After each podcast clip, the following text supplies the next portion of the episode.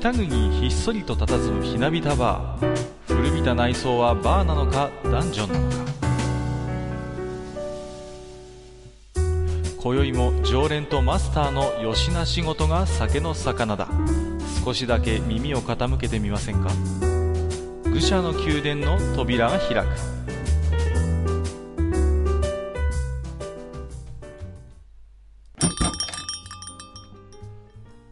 どうもどうもマスター。ばんは。みんなには内緒だよ。何ですかいきなり。何かくれるんですか？あのゼルダの伝説的なアイテムを。ゴルピーぐらいね。はい。しょぼいなぁ。あのまあそんなことはどうでもいいんですよ。あのですね、はいはい。今日はあのまた、あの3回目のあのお連れ様ということで、えーとおはいはい。客さん呼んでますんでね、早速お呼びしたいと思うんですけどもね、えーと、はいジダラキサイさんです。はい、皆さんこんばんは。えー、ジダラクサイです。いらっしゃいませ。よろしくお願いします。はい、よろしくお願いします。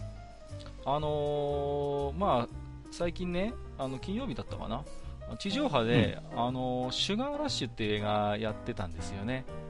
はいはい。うんうんうん。マスターはご覧になりました？見ました。ああ、そうですか。ジダラクサイさんはご覧になりました、僕はちょっと時間が合わなかったんで見れなかったんああ、ですけどもそうなんですか。。私はね、これ、劇場で見てたんですよね。うん。でね、結構なんていうんですか、ああいうアメリカのレトロなね、ゲームセンターの雰囲気みたいなのがね、ああ、すごい素敵だなと思ってね、見てたんですけどね。うんうん。で、まあ、あの、あまりネタバレはしませんけども、あの、うん主人公がね、まあ、いわゆる悪役のタイプなんですよね。そうですね。ね、それでその、なんていうんですかね、悪役がみんなわっと集まって、なんかこう、おしゃべりしてるってシーンがあるんですけど、その中にね、あの、ザンギエフが混じってるっていうね。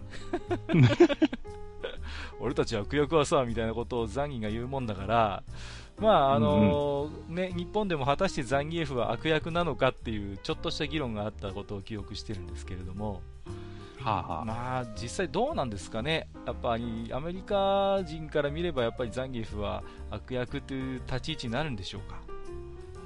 まあね、長いこと、まあ、仮想、仮想でもないか、敵国だったね。うんあの、向こうのん国のね、人ですから。まあね、共産圏の国の代表ってことになってますし、まあうんうん。ね、あのシンボルカラーも赤ですしね、まあそのままですけど、まあ、赤い、赤きサイクロンですからね。まあそうなんですよね。うん。ですから、うん。まあそういう背景もあるのかななんてことは思うんですけど、まあ、はいはい。ジダラクサイさんはどうですか、ザンギエフというのは悪役だと思います？悪役、あの、世界観の中ではうん、すごい正義キャラなんですよね。まあそうですよね。うんうん、確かに。正義感もあるし、あの、竜の波動拳が大っ嫌いで、うん。それを努力で何とかしようっていう技を習得したりもしてるんですよ。はい、何でしたっけ？ラリアットかなんかですり抜けとかできませんでしたっけ？あ、ダブルラレットですり抜けもできるんですけど、うんあの、パニッシュメントっていう、あの、技が追加されまして、それはえっ、と、波動拳を発揮しながらこう攻撃できるっていう。手のひらで消すやつだよね。そうそうです。あーあなんかありましたね。なんか思い出しましたよ。うんそれで近づいて投げると。うん。ぐるぐるする。なるほど。で、まあ、どうですか？ですね、格闘ゲームにおいてはうんヒールですね、間違いなく。ああ、というと、あの、正統派キャラではなうく、んまあ、えっ、と、強制的に、えっ、と、投げか打撃かの二択をかけて相手を倒すっていうのが投げキャラなんですよ。常に投げを意識しないと勝てない。だから、まあうんやってる方としてみれば、もうとにかく投げが近づいて嫌だ嫌だって言ってて、うんあの、相手を蹴散らすっていうような戦い方をしなくちゃならないんですけども、その戦い方嫌いな人って結構いるんですよね。ああ、なるほどね。うんうんはいそうすると、やっぱりああいう投げキャラっていうのはなかなかこう、主人公というポジションにはやっぱりなりにくいのかしらね。うん、ちょっとききついですね。あの、あの、勝って当たり前負けて悔しいっていうのが立ち位置になってしまうので、はいはいはい実際にこう対戦をしてるとですけども。うんうんうん、なるほどですね。まああの本当にシュガーラッシュはね、あのとてもいい映画だったんですけど、エンディングがやっぱりね、テレビでやる場合のよくあることですけどもね、カットされてたんで、とてももったいないなと思いましてね、すごいエンディングも凝ってるんですよね、あの映画はね。うん、で、多分ね、動画なんかでも探せば出てくると思いますんで、あのネタ満載のね、エンディングなんで、ぜひ、まあ、本当はね、本編見てから見てもらうのが一番いいと思うんですけどね、あのエンディングの動画だけでも興味持った方はね、見ていただければなと思うんですけれども、まああのー今日はですね、まあ、ジダラキサイさんもお呼びしているんで、なんとなくマスターもご承知かなとは思うんですけれども、まああのーそんなね、シガラッシュじゃないけれども、ゲームセンターの回なんですよ。で、懐かしのゲームセンターの話を1回してますので、今日はですね、割と最近のこのゲームセンターの、まあ、一つのトレンドである、あのートレーディングカードゲームゲーム系のアーケードの話をねしたいと思ってましたんで、えーぜひねこの辺私もマスターも若干弱いところなので自堕落斎さんにいろいろねねお話を聞いてみたいと思いますので、えー本日もよろしくお願いいたしますはい、よろしくお願いします。します。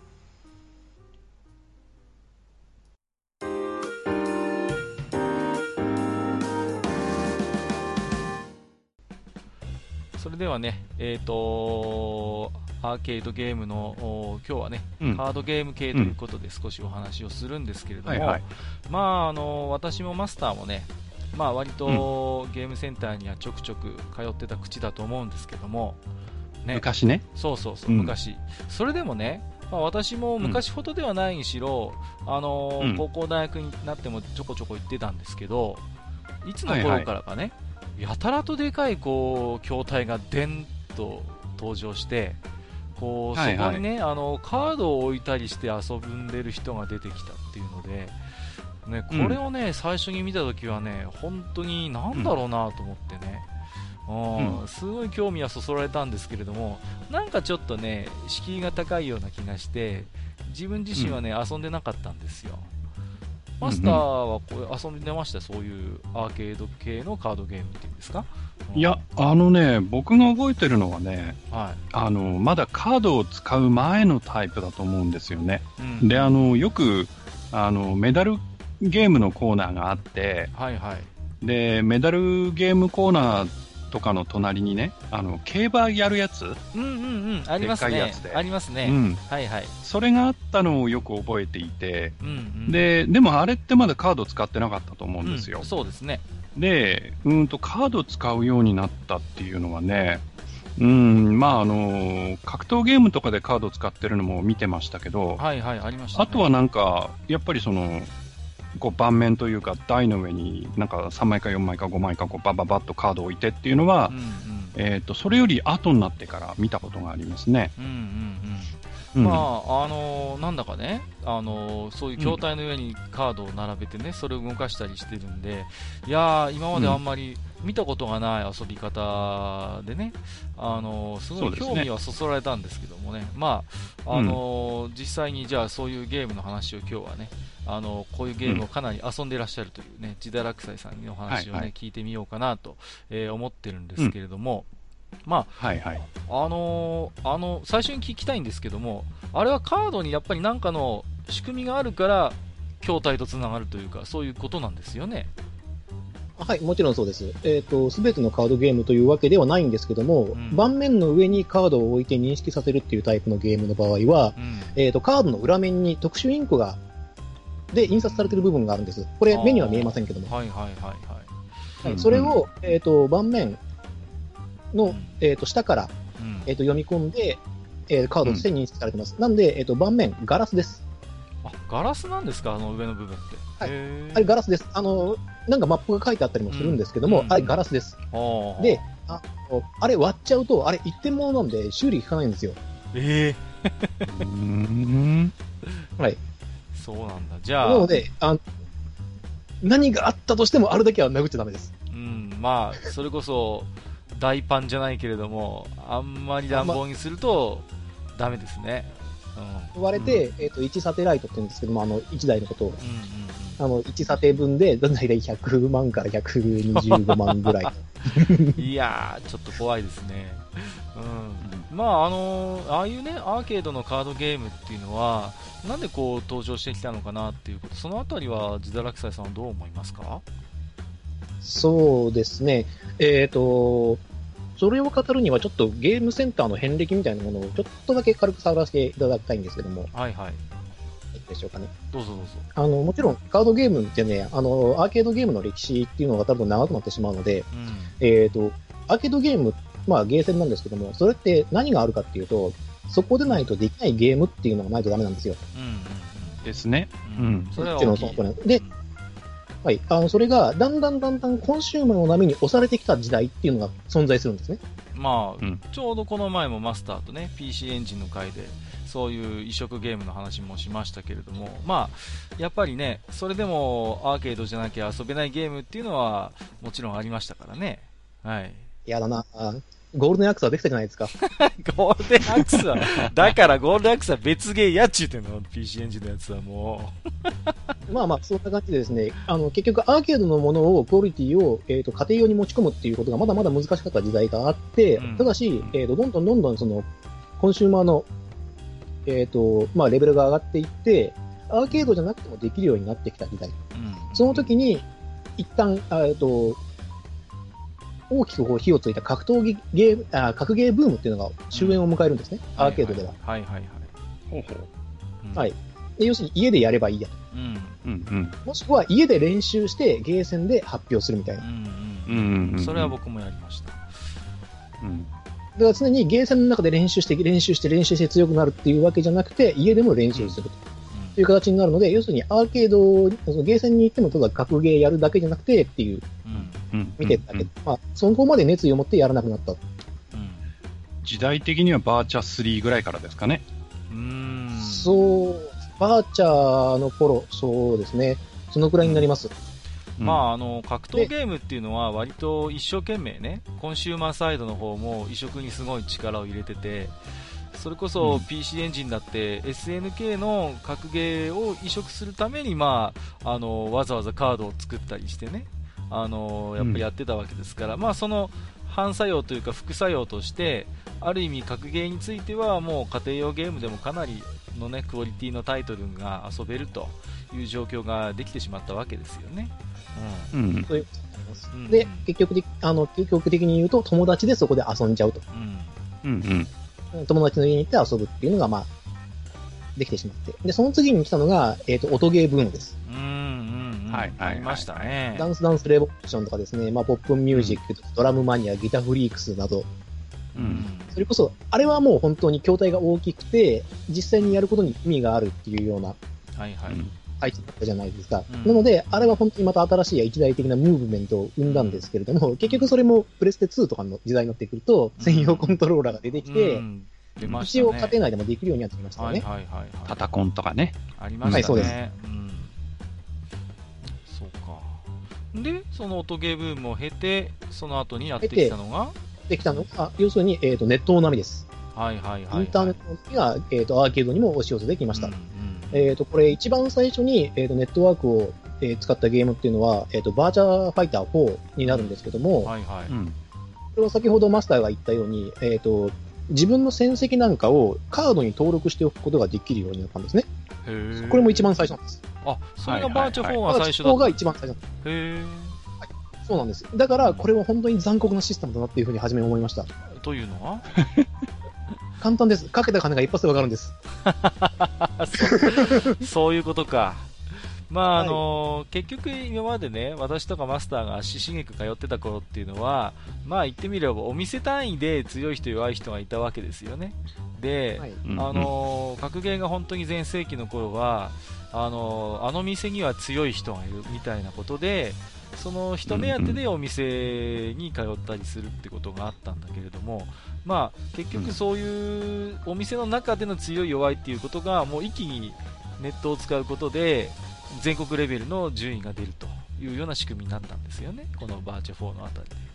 はい。ただし、これは対戦では、対戦はできなかったんです。通信対戦。とてもじゃないけども、あの時のうんうんうん ISDM 回線では、えっ、と、バーチャの動きを追従させて、うんうんうんあの、ゲームをすることができなかったので、全国のその段位ランキングっていうのがあるんですけども、うんうんうんそれが、えっ、と、インターネットを通じて全国ランキングっていう形で発表されるようになりました。なるほどね、うんうん。はいはいはい一番勝ってるやつは誰だっていうのが分かるようになったんです。それでどこにいるんだっていうのも、ゲーセンによっては分かるんですね。まあ、うんうんこれができちゃったら、ゲーメストの名物コーナーはいらないですよね。リアルタイムで更新されていきますからね。うんうんそうそうそう。で、えっ、と、この全国ランキングっていうのは音ゲーとかシューティングなんかにも導入されていって、結局全国各地で、それこそもう地方対、あれじゃないですけども、うん。切磋琢磨が行われていくようになって、多少なりともまた、アーケードはちょっとずつ盛り返してはいたんですけども、うん。前世紀に比べると、やっぱり全般的には下火になっていたんですよね。うん、まあ、うんただやっぱりね、さっき、ジダラキサイさんがキーワードでおっしゃってましたけども、まあ、やっぱりそういう時に、ゲーセンじゃないとやっぱり遊べないゲームっていうのは、もうとにかく必要だと。そういうオリジナリティのあるゲームが、やっぱり求められてたってことですよね。はい、そうなんです。うん。うんえーそこで登場するのが、えーとまあ、世界初のアーケードカードゲーム、うん。えーとワールドクラブチャンピオンシップフットボール。ああ、いわゆる WCCF と言われる。はい。まあ、えーこれの偉大なところは、もう、大アーケードカードゲームの第一作目にして、現在も稼働しています。すごいですよね。もうだって、すごいです。えねいつ、いつから稼働したんでしたっけ、これって？えっ、と、2002年6月稼働です。もう10、じゃあ10年以上だ。年、14、5年になる、なろうとする。ねすごいですね。ね名前だけ聞いたらね、なんかプロレスのベルトみたいですけど そねう。そうそう。はい、そうですね。なんかありそうな気もしまワールドすけど。、そうですね。ワールドチャンピオンシップあたりまでは同じですからね、大抵。うんうんで、あの、カードゲームなんですけども、うんえっ、と、これ、歴代のカーサッカーあーサッカー選手たちをカード化していって、自分たち、自分だけのドリームチームを作ることができるっていうコンセプトのゲームだったんですね。はあはあだから自分だけの本当に夢のチームを作ることができる。それはもちろん、例えば世代を超えてっていうことですよね。もちろんです。あー往年の名プレイヤーから、まさに現役で活躍しているプレイヤーまで、同じピッチに立たせることができると。できるんです。で、あの、先ほど閣下が言ったようにですね、これが大きなキーワードになってまして、うん。あの、後に紹介するんですけども、三国志とか戦国のカードゲームも後に紹介するんですけども、うん。三国志とか戦国って終わってるじゃないですか。物語として。確かに。うん実在の事件として終わってるじゃないですか。うんサッカーって現在進行形で続いてるんですよ。そうですね。だから、毎年毎年スタープレイヤーが生まれ続けているんです。ああ、なるほど。はい。あつまり、カードプールが無限に存在するんです。ああ、それが息が長い理由の一つかなもう、今もカード出てるってこと？出てます。まあ、えーそうなんだ。言ってみれば、まあね、こういう言い方はちょっと現役の選手には失礼だけれども、まあ、新キャラとしてこう追加されると。うんうん追加されます。ああ、それは確かに大きいですね。うん、でも、あれでしょ？やっぱりそれだけ息が長いっていうことは、まあもちろん、あの、ゲームとしての面白さもかなりあるわけでしょ？はい。もちろんそうなんです。で、こ、れ、あのー最初は、えチームを作って、えっ、と、動かしていくだけなんですけどもう、ん。最初って、えっ、と、ゲーム内でのローカル対戦のみ。だから、通信対戦は、まだまだ先の話なんですね。これ交際された。なので、えっ、と、ワンシーズンの中でこれだけタイトルを取れましたよっていうようなものを競うっていう。なるほどね。で、あのーこのゲームの若干、あの、えぐいところが、うん次のシーズンに行くときに、ランダムで3人育成したデータのまま引き継げるんです。ほへえ。う。なるほど。リセット、完全にリセットされるわけじゃなくて、引き継げる選手が何人かいると。何人かいると。うんうん。で、このゲームの本当に面白いところは、あの、スター選手ばっか集めてると、喧嘩しちゃうんです。喧嘩？喧嘩しちゃうんです。俺にゲ、俺にボールをよこせば点取ってやるから、俺によこせっていうフォワードが3人いたらもうそれは仲悪くなるでしょ。妙に実際に実績もある、能力もあると。へえ、なんか妙なところがリアルだな。なるほど、なるほど。で、すごい面白い。だから、すごいみんなと仲がいいけども、A 級、S 級にはいかないけども、A 級のプレイヤーとかがちょっと重宝されるんですよ。ああ、なるほどねうんうんうん。こう、間をつなぎでくれるような、そういそうう伝えてくれて選手も、、みんなにこう、平等、平等にパスが出せるとか、あチーム内の空気。気を良くしてくれるような、あの、プレイヤーもいるので、ゼネラリストも重宝されると。そう、必ずデッキには必要になってくるんですね。へえ、なるほどね。なるほど。まあ、そんな偉大な、えー第一作目のカードゲーム。これはちなみにどこが出したんですか？えーこれはセガです。ああ、セガ。ね。はい。あのーやっぱり、こういうね、オリジナリティあるゲーム、まだまだ出す力があるんですね。セガにはね。うん目の付けどころがセガですね。はい。目の付けどころがセガですね。まそこからがなかなか続かないんですけども。あ、ちなみにまあ、こういうカードゲーム、他にもいろいろ出てきたわけでしょ？はい。もう次の年のですね、また同じくセガなんですけれども、はい。えっ、と、アバロンの鍵というものが、えっ、と、リリースされます。アバロンえーの鍵、2003年7月。これね、なんとなく記憶にあるんですよね。はい。うんうんうん。これはサッカーゲームじゃなかったですよね、確かね。これは対戦ゲームですね。うんうんうん。あ、これはもう対戦がメインなんですね。これは対戦ゲームなんです。ただし、これもやっぱりネットワーク対戦ではなくて、ゲームセンターの中でのこの、ローカル対戦というああ、形で。なるほどなるほうーん。ど。どういうこれね、えっ、と、ゲーム性云々よりもね、筐体がバカでかいんですよ。そうそうそう、やたら目立ってた記憶がありますよ。大きいんです。で、あの、本当に大きくて、あの、置けるゲームセンターが結構限られてくるのと、スペースを取るっていうのうで、ん、そうそうそう。後々にやっぱ問題になりまして、うん、これね、ちっちゃいゲーセンにはね、置いてなかった。これ。置けないです。うんうんうん。そうそうそう。だからこれ遊ぶとなると、割と地方に住んでる人は、本当にラウンド1とか、ああいうでっかいところじゃないと、筐体がないっていうことも結構あったと思いますよ。ちょっとマスターに分かりやすく説明すると、アーケードの一般的な筐体ってあるじゃないですか。うん。あれ7つ並べたぐらい。7つ？大きいね。7つぐらい。そのぐらい必要だったんです。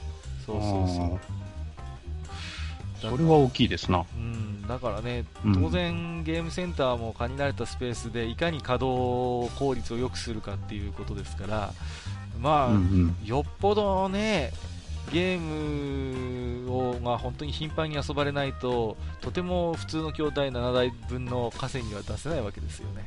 出せないんですよね。うんまあ、これがね、一応出せるようなコンセプトにはなっていたんですけれども、うんうんうんあのゲームシステムなんですけども、カルドセプトみたいなゲームというふうに、はいはいはい。ちょっと一部のプレイ、あの、プレイヤーじゃねえや、あの、リスナーの方には分かりやすいかもしれないんですけれども、自分のカードがあってデッキを組んでいきます。で、うんえっ、と、スゴロクのようなもので、マップ上の、えっ、と、宝箱があって、その宝箱を全部拾って、祠に入るとゴール、クリアっていう形になるんですけども、あのーシステム的にまだまだ全然洗練されてなかった時代のゲームですので、はいはい。ゲームバランスがとても良くなかっなるほど。で、まあ、まあ、セガですからね。えー、そこ？うん。セガですからね。まあ、はい。そうですね。で、まあ、そんなアバロンのカニがあって、まあ、これがちょっと早々に姿を消してしまうと。まあ、この後も、カード系アーケードゲームが出てくるわけですよね。た。はい。これでいよいよ、えっ、と、2005年の3月、うん。えっ、と、これ、確かこれ創作、制作秘話かなんかが漫画になったこともあるという。ほへえはい。えっ、と、三国志大戦というタイトルが、えーリリースされます。う。これね、三国志大戦は、プレイしてなくてもゲーセンに通ってる人なら誰しも知っている超人気ゲームですよね。はい。このゲームもすさんまじいほどに流行りましたね。うん、これはだって、あれですよ、うちの近所の小さいゲーセンが、アバロの会には置いてませんでしたけど、かなり無理して三国志大戦置いてましたからね。そうあでもね、相当狭かった。その、これが置いてある時期は。でも十分ね、ペイできたと思いますよ。うんうん。三国志大戦、筐体っ常にて、誰か遊んでたわ。でしょう。で、あの、三国志大戦の筐体って、この後10年近く使うことになるんですけども、うんはいはい。生産終了していて、あの、中古でも結構な値段ついたんですよ。あそうなんですか。そのぐらい価値が、みんな欲しがったんです。ゲームセンターが。これ、具体的にはどういうゲームだったんですか？はい、そうですね。これはもう、えっ、と、もう日本では語る必要ないぐらいに人気がある三国志っていうタイトルがありますよね。うんうんうん。三国志イコール面白いと言ってもいいぐらいなんですけども。はいはい。でそこに登場する、まあ、英雄や豪傑、そして、あの、地望あふれる軍師たちを駆使して、相手の城を落城させろと。うーん。あこういうゲームなんですね。甲状腺をテーマにしているというか。まあ、お互いの城と城があって、その間になっているところが戦場という。ああ、なるほどね。はいはいはい。はい。うんうんなので、自分のキャラクターは自分の城から出て行って、相手の城までたどり着いて、あの、たどり着くと、工場ゲージっていうのが溜まるんですね。うん。工場ゲージが溜まっていって、行って、あの、マックスまで溜まると、城がパリンと割れるんです。これってすいません。それがあのーはい具体的なプレイのイメージなんですけど、要はその、筐体の上にカードを置いていくわけですか？置いていきます。うんうんまず、とデッキを登録しますよね。はいはい。登録っていうのはちなみにどうやるんですか？そのえっ、と、カードを置きます、あ盤面に。置くと認識してくれるわけだ。認識していって、その、えっ、と、デッキのコストうんが存在するので、うんえっ、と、コスト内に収まるように登録してくださいと。ああ、じゃあ、なんていうんですか、うんうん強いものだけをただ、ただ闇雲に置いていってもダメなわけですね。ではなく、まあ、バランスよく置いたりとか、あえてとんがらせてみたりとかっていうのも、うんまあ、あるんですけども、えっ、と、枚数ではなく、デッキのコスト、総コストで、えーデッキが決まります。はいはい。うんうんで、えっ、と、ゲーム、はい、あの、開始になる、まあか、あの、開始するんですけども、そうすると対戦相手が決まりました。バンと。でででんって出てきます。で、自分のデッキと相手のデッキがまず見れます。うん、これは、え、ちなみにネットワーク対戦もできるんですか？これは。もちろんです。これはもう最初からネットワーク対戦をオンとした初めてのゲームです。あ、なるほど。いわゆる、そのアーケードカードゲームとして、初めて本格的なネットワーク対戦ができるのはこの三国比三国志対戦。つまり、相手はその場にいなくても、要はできるということですね。できるんです。あだからこそ、こう地方のゲーセンとかでもバリバリできたんですね。あ、それはでも本当になんかあれですよね。あの、特に地方のゲームセンターにはすごい、あの、重要な要素だと思いますよ。単純にね、対戦相手がいないっていうこともまあまあありますからね。まあまあありましたから。対戦格闘とかでも。ありましたからね。そうそうそう。うんだから私もね、対戦格闘、それこそサムライスピリッツとか、あのーやってましたけどもね、まあ、あれですからね、対戦相手が全然来なくて、ずーっと、本当は対戦したいんだけど、誰もやってくれなくて、一人でずーっと遊んでて、一日終わっちゃったなんてこともありますからね。それは使ってるキャラにもキャラが悪いと思うんで問題があったと思う。うん そう、僕はね、シャーロあれから突っ込まれるシャーロット使ってたんで嫌われてたんですよ。まあいいや、大激です。仕方ないね。うんすみません、脱線しました。まあ、いずれこの三国志対戦というゲームは、そういうネットワーク対戦が、えーできると。うん。で、じゃあ、あの、相手がどういうカードを使ってるかっていうのも、まあ、画面上では確認ができるということなんですね。できますん。ですので、それを見て、あ、こいつこういうデッキを使ってくるんだなっていうのが最初にわかります。で、えっ、と、で、戦闘開始前に実は準備期間が必ず存在するんですね。うん。これ何かっていうと、えっ、と、さっき説明しましたけど、相手の城と自分の城の間が戦場って言いましたよね。うんうんううん。んで、えっ、と、それを二分割して、自分の陣地、相手の陣地という風になっています。はいはい。うんうんこれもサッカーで考えてもらってもいいと思います。うんうん。センターラインがあって、自分の陣地、相手の陣地っていうのが存在します。で、うん自分の陣地にカードを置くことによって布陣するんです。うん、開幕の陣形をそこで決めることができます。はいはいはい。まあ、一文陣に並ぶのか、それとも引き目にするのかと。うん。相手の、そのデッキによって有利不利が存在するので、例えばこう、右端に全部寄せたりとか、左端に全部寄せたりとか、中央にぎっちり寄せたりとかっていういうのを、相手のデッキを見ながら、えーそうですね、まあ、60秒ぐらいあるんですけども、その時間を使って考えて、えー配置します。で、えー戦闘開始という形になるんですね。うんその実際に認識させるためにカードをまあ置くわけじゃないですか。で、はいそのカードってその後は全く使わないんですか？置きっぱなしなんですか？いえ、全然そんなことないです。めちゃくちゃ動かします。ああ、それは、そのカードを動かすとどうなるんですか？カードを動かすと、えっ、と、実際にその盤面上でもその、ゲーム上でもそのカードがその位置に動くんです。はあ。カードを、相手の、要するにカードを、えっ、と、盤あの、相手の、その後ろのところまでポンと置けば、そその方向にまで、あの、そのカードは移動し続けます。あつまりその舞台の目標位置というか、それを、はいあのー認識させるためにそのカードを動かさなきゃいけないと。はい、そうです。ああ、なるほど、なるほど。なんか分かってきましたよ。うんうんうんうんうんうんううん。んなるほどねああ、そう、あ、あれはそういうことをしてたんですね。なんだか三国志対戦をしているプレイヤーを、ね、横目でチラチラ見ると、なんかしきりにカードを動かしてるから、忙しそうでしょ？そう、忙しそうなんですよ。何してんのかなと思ったんですけど、あ、そういうことなんですね。要は戦場を俯瞰で見てるわけね、自分は。はい、俯瞰で見てます。うんで、そのカード1枚1枚の、要は舞台を、こう、あっちやったり、こっちやったりっていうことをするってことね。はい、そうです。うんうんうんで兵力が減っまあ、体力が減ってきたら、まあ、自分の城に回復と、徐々に回復、まあ、急速に回復していくと。うんなるほど、うんうなるほど。んうん。またもう一回出していくと。うんこれっうんてで、えっ、と、はいはい。1回のプレイ時間ってどれぐらいなんですか？7分ぐらいです。へえ、あ、案外スピーディーに決まるんだな。なるほどね。うんはいうん、すいません。それで、あ、はいはい。で、これ、例えば、あの、その武将がやられちゃいました。っうん、うん。てっていう時も、あの、一定の時間がかかると自分の城で復活するんです。へうんうんうんえ、うん。なるほど。ああ、なんか FPS、オンラインの FPS みたいですね。うん。あそうです。だから、えっ、と、リアルタイムタクティクスみたいな感じですかね。うんうんなるほどね。うんうん。はい。そうかそうか。まあ、それで勝敗を争うということですよね。勝敗を争います。うんうん。まあ、この三国志大戦っていうのは本当にすごい流行ったなって私も記憶があるんですけど、シリーズ化とかはしたんですか？これはちなみに。はい、シリーズ化しました。えっ、と、三国志大戦1、三国志大戦2、三国志大戦3まで出ています。でえっ、と、この、えっ、と、春ですね。今、ロケテストをやってる真っ最中なんですけども、三国志大戦4が今準備されてます。ああ、じゃあもう完全ついにてるんだ。人気な、す人気のシリーズになってるわけですね。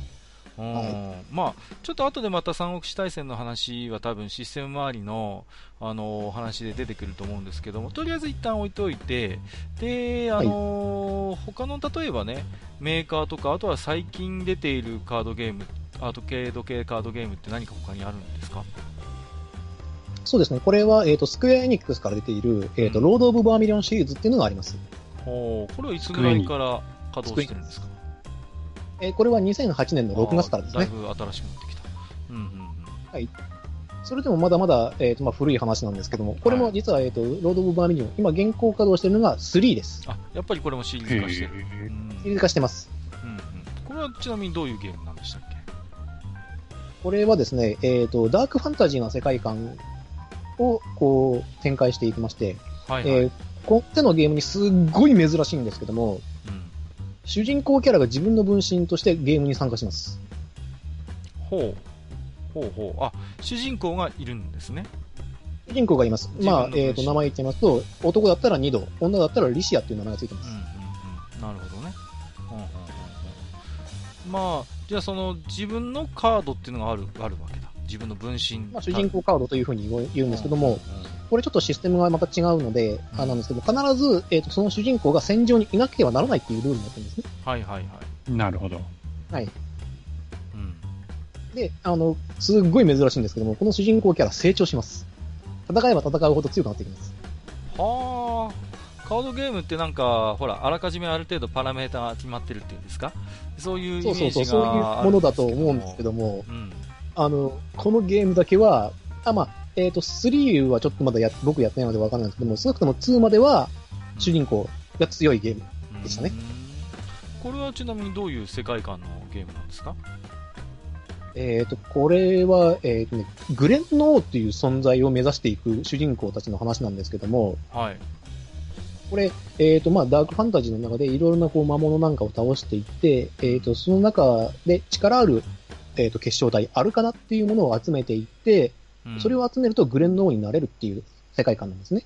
これは、まあ、あれですか？カードはどういうふうに活用するんですか？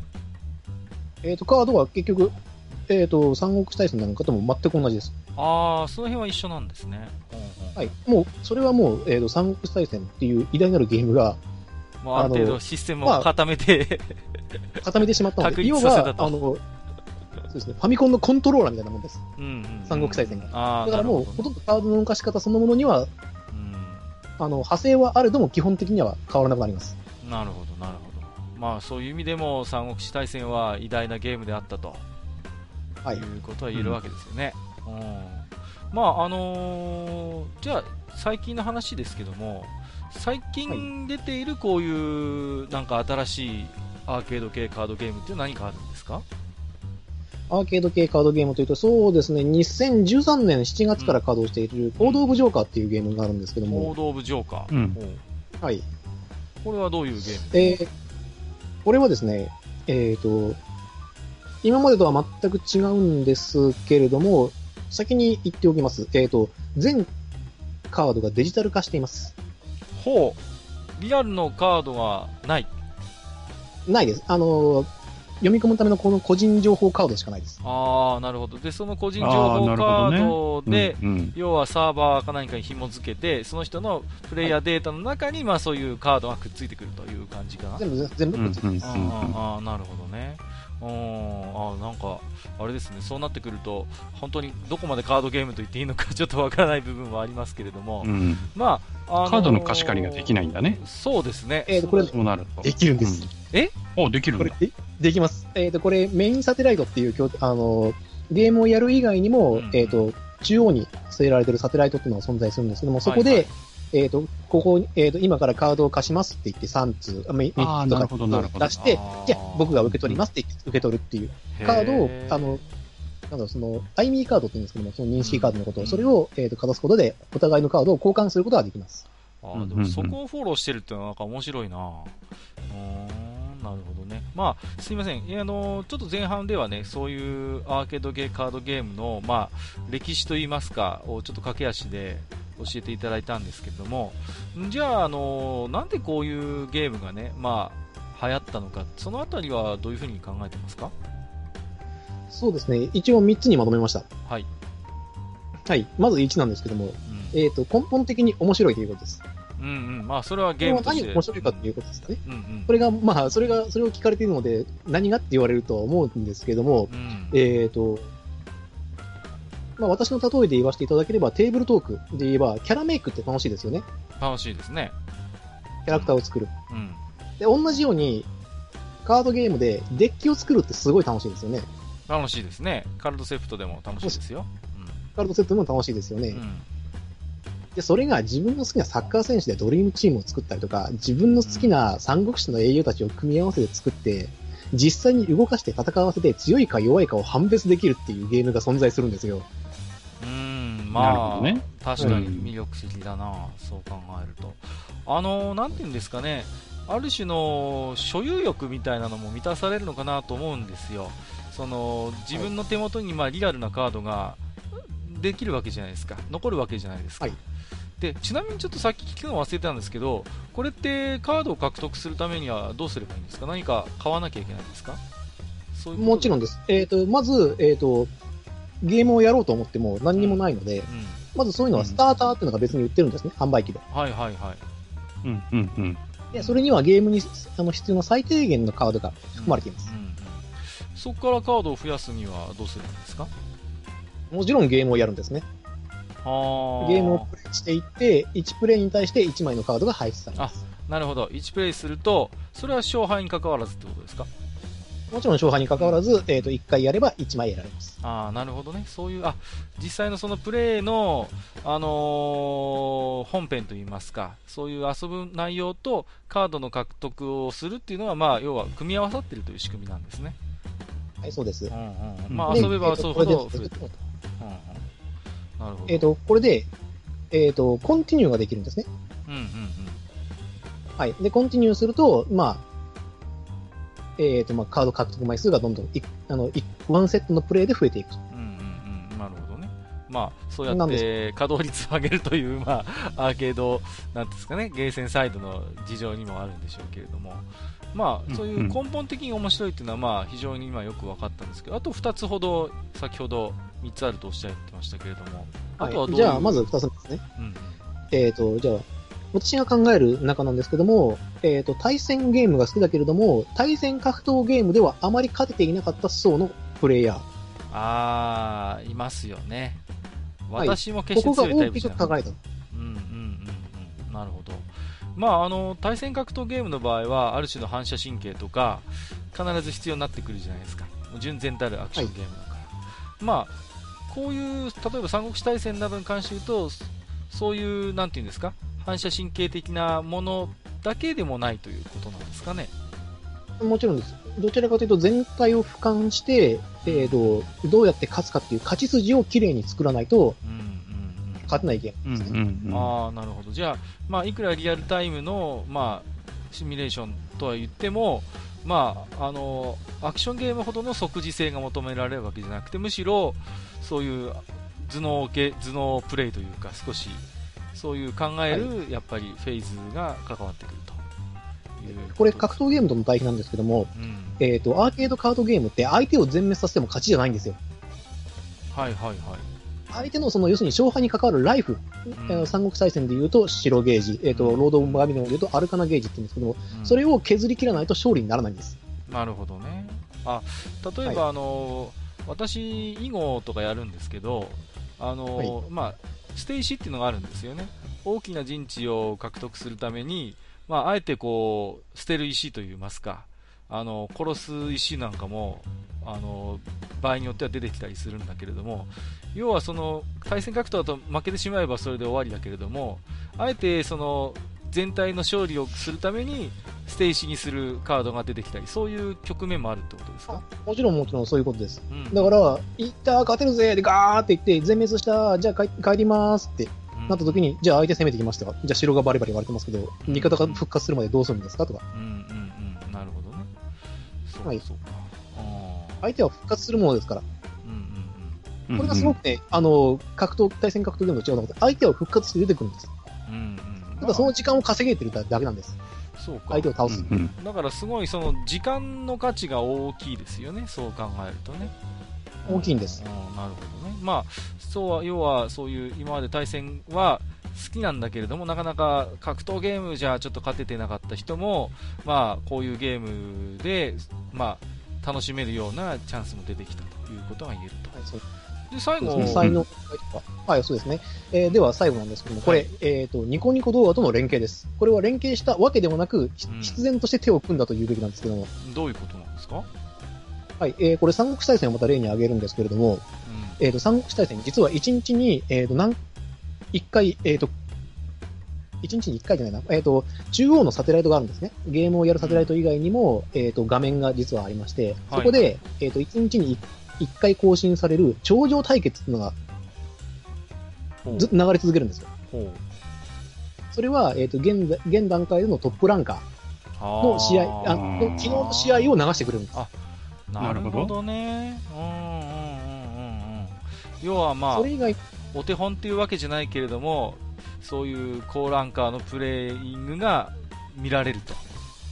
見られます。ゲースだと見られました。でうん、あと、中には、あの、店内頂上対決。その店内で行われている一番上の人たちの、その、うん一番上の試合の勝った試合とか、うんあとは大金星とか大激戦とかっていうのが、まあ、繰り返し繰り返し流されているんですけども、基本的には頂上対決が注うんあの注目されたんですけども、えーこれ、えっ、と、あるゲーセンの方なんですけども、うんえっ、と、LINE 出力で抽出して、ニコニコ動画に毎日毎日アップしてくれた方がいらいらっしゃったんですよ。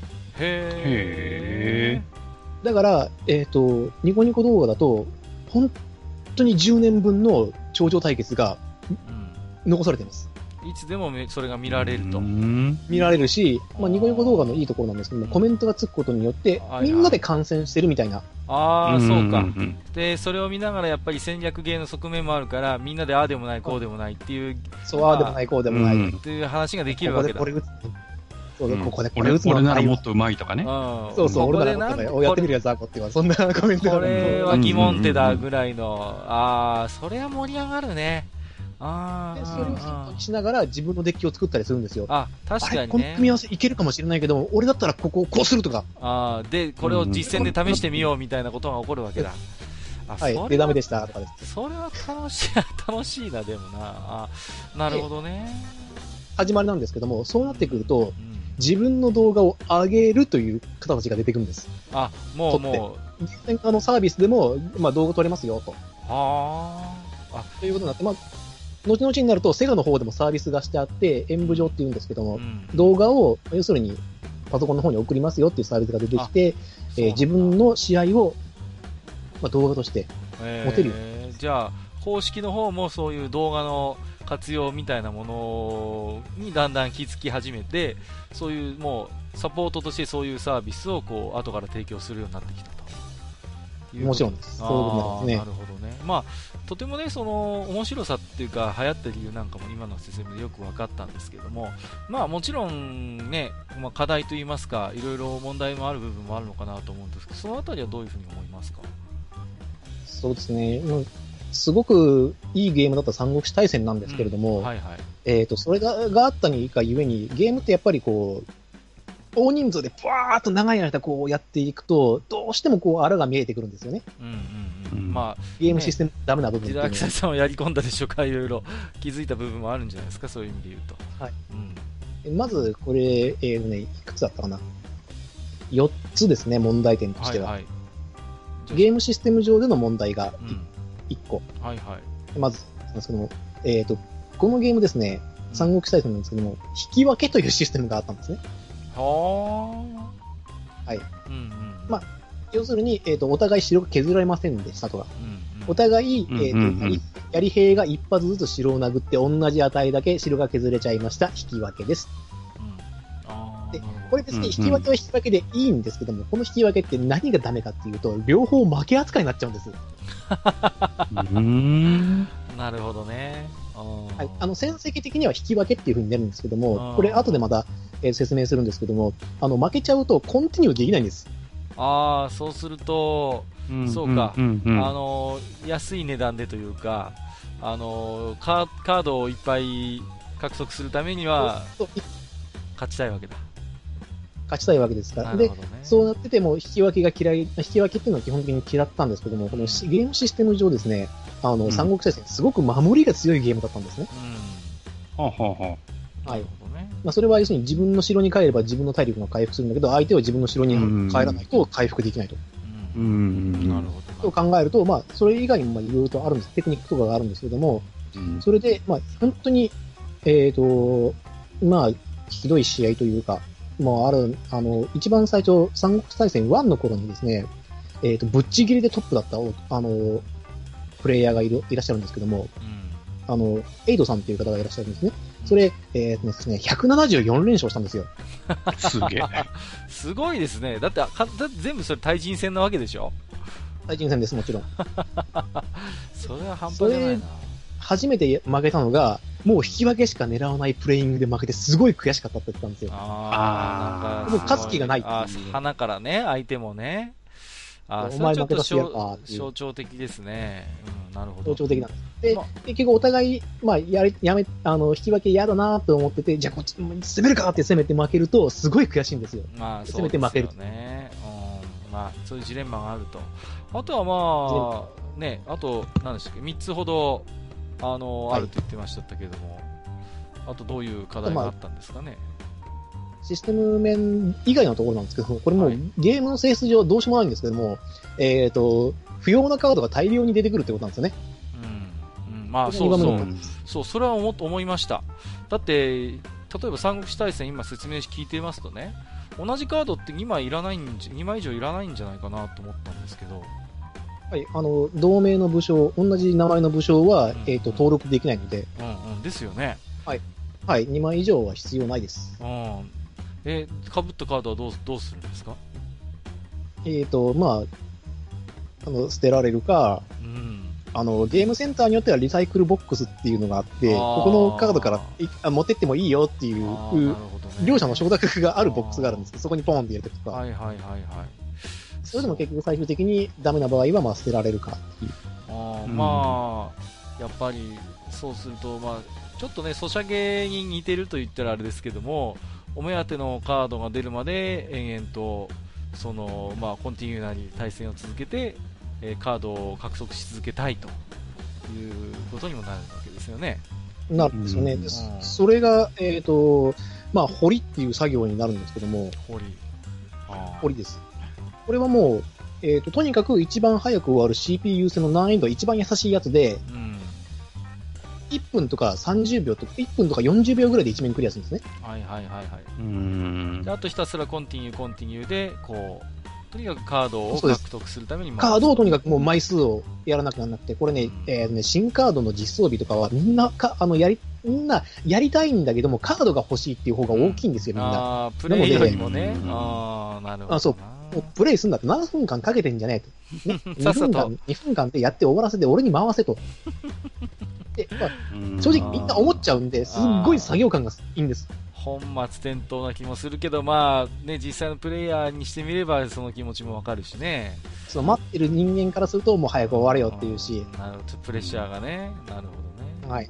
それから、あとまだいくつか課題があるとはい。いうことですが。まあ、これ3、先ほど触れましたけども、コンティニューと、まあ、料金なんですよね。うんうんうんうんはいはいはい。これ、三国志大戦非常にお金のかかるブルジョーなゲームでして、うんそれこそ閣下とかでないとできないゲームだいやいや、ったんですけども。何をおっしゃいます。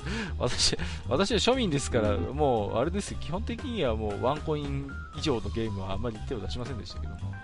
うん。ちまあ、庶民は決して、ね、あの、PC エンジンとか持っちゃいないんですけども、いやいやまあ、そこは置いといて兄貴の持ち物だっつうの。ね、閣下のワンコインって金貨だからね。何を言ってるんですか？ああ、なるほど。単位が違いましたか。やめてくださいよそれは、そうそうそういやいや、ちょっと三国志大戦のお話戻りますよ。初回プレイはちなみに基本料金いくらだったんですか？300円です。300円。うん、やっぱり高いですよね。うん。はいうん。で、えっ、と、コンティニュー、1回コンティニュー目で200円になります。はい。で、もう1回コンティニューできるんですけども、それだと100円かかります。で、それ以降はもう絶対コンティニューはできません。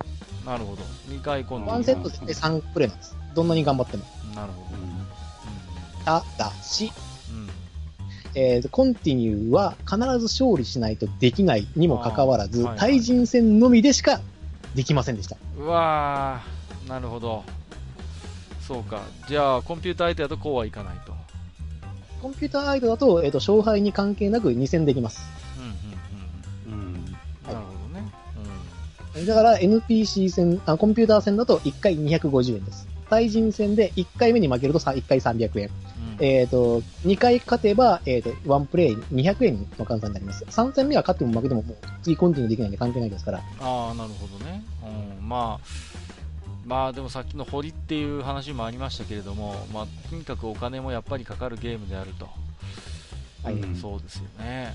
うん、で、ましてや、ゲーム本編を楽しむんじゃなくて、もう、レアカードをひたすら欲しいがために、こう、延々とお金を投入するなんてプレイヤーも出てきてしまうということですよね。う。うんん。なんていうかそのプレイヤーしかいなかったです。実装当時は。今でもそうです。あーまあそういう、やっぱり課題を常につきまとうのかな。で、えー最後の課題としてはどういうことがあるんでしたっけ？はい、最後の方なんですけども、これは、えっ、と、ゲームバランスの話ですね。うんこれなんですけども、えっ、と、この三国大戦に関わらず、これ以降に発売された全てのゲームに当てはまるんですけども、はい。えっ、と、完璧なバランスっていうのがメーカー側が求めていないんです。で完全にバランスの取れた状況というのを作らないんです、絶対に。はあ。ある程度なぜなで終わってしまうから。ああ、もう完成した状態だとなるほどね。あーあ、はいそれはつまり、後から調整ができるということですか？つまり、それは。アップデートもちろんそううなんです。アップデートとかで、例えば今ある状況を破壊するために新カードが投入されるんです。今これが強いけども、じゃあそれに対するメタカード、要するにそれに対する強いカードというのが新カードで大概出てくるんです。ガーンと。なんかせ、セガらしいっちゃセガらしいな、その辺のちょっとこう、強引な感じ。なので、あの、掘りが進んじゃうんです。どうしても。新カード強いんですっていう。なるほどね。常にそのそインフレ化は止まらないわけだ。ある種止まらないんですう。だから、メーカー側も新カードを使ってほしいから強くします。で、まあ強いカードだからプレイヤーも欲しがります。そういうことで、ガリガリガリガリインカムが進むわけです。それこそあのなるほど2分で250円という狂気の数字が達成されるわけなんですよ。まあちなみにこう伝説の強カードというかすごい有名なカードなんかもあったりするわけですか？はい、もうございます。えっ、と、三国志大戦でですね、その後継にあたる、まあ、戦国大戦っていうのがあるんですけども、はい。えーそちらでですね、えっ、と、一時代を築いてしまったがゆえにう、ん悪夢の時代だというふうにどういうカードですか？言わしめたカードがあります。えっ、と、三国志大戦3なんですけども、三国志大戦3では SR 関羽、ハンああはいはい。スーパーレア関羽ですね。うんうんで、えっ、と、戦国大戦では、えっ、と、SR 北条早雲というカードが、えっ、と、一時代を築き上げました。あめちゃくちゃ強いカードあったと。はい。えっ、と、三国志大戦で言うと、SR 関羽に対抗できるのは SR 関羽だけという結論が出ました。い それあれですね。ビビーボより美味しいのはビーボだけ理論ですね。やだから、あの、もう本当にその時代のデッキ構成って、まず SR 関羽を入れますからなんです。ああもうそれが前提なんだとうん。勝つためには。で、で、そのデッキパーツによって相性が出るというだけのもうなんだか暗黒の時代が来たことがあって、あーじゃあカードの種類はいろいろあるんだけれどももうもうとにかくはい。缶は入れるのが大前提なんだと、なるほ関羽どねが、関羽が入るのが大前提で、でうん、初めの頃はみんな、その、義、豪、職と、あの、うんほ多勢力っていうのがうん4勢力あって、はいはいその中で、まあ、職が強すぎるからっていうので、みんなご、義とか語とか多勢力がみんな頑張ってメタカードを探して戦術を煮詰めたんですよ。うんただ、SR カンというカードは、食だけにかかる計略ではなく、全体にかかる計略であったがゆえに、そのメタカードを取り込んだデッキが生まれてしまったんですね。そうか。なんだか、もうめちゃくちゃ強かったんですね。はい、めちゃくちゃ強かったんで、もうその時のカウのセリフとかを聞くだけで、もう頭痛がするようになります。あの、そうですね、この関羽に刃を向けるのが間違いなのだっていう、もう声は聞きたくないですね、僕は。なるほど。そんなトラウマのカードが。まああのーいろいろと4つほどそういう課題も出していただいたんですけども、まあ、ちなみにやっぱりメーカーとか、ね、サイドもそういうのをただただ放置していたわけではないと思うんですよ。ですので、はいはいそういうカードゲームのそういう課題についてどういう取り組みがされているのか、それをちょっと最後の方でお伺いしておきたいんですけれども。そうですね、問題の解決方法なんですけども、これ、まあ、第一に引き分けに関すること。うん、最初にありましたね。うんこれ、まず一番最初に答えを出したのが、ロード・オブ・バーミリオンですね、僕の中では。ああ、先ほどちょろっと出していただいた。はい、あの、スクウェア・エニックスのゲームなんですけども、これ、えーと実は三国志大戦に比べると、えっ、と、マップがとても大きくなってます。ほえっ、と、実際に、えっ、と、ゲーム上のそのマップの大きさっていうのが三国志大戦の3倍ぐらいあります。う。うーん。3倍。3倍ぐらいあります。まあ実際に、あの、筐体は三国志大戦のと変わらない大きさなんですけどもう、ん。マップ、あの、実際には、えっ、と、ロード・オブ・バーミリオンには、えっ、と、要するにコントローラーというところの十字キーがくっついていて、それで、えっ、と、カードは、その中の正体の隊列みたいなものを決めるうんだけだったんです。うんで、十字キーを動かして、そのマップ、大きなマップ上をこう、ちょろちょろちょろちょろ歩きながら、相手の城をどうにかこう、壊しに行くっていう、うん。うん。いうことになっていたので、えっ、と、なんですかね。えーっと、あとは、うん。マップの広さもあるんですけども、いろんなギミックがマップ上に展開されていて、うんえーサーチっていうものがありまして、それを、えーっと、い一定時間そこで攻撃を、まあ、いると、えーっと、サーチが壊れます。うんサーチが壊れるとどうなるかというと、相手のキャラクターが見えなくなるんですね。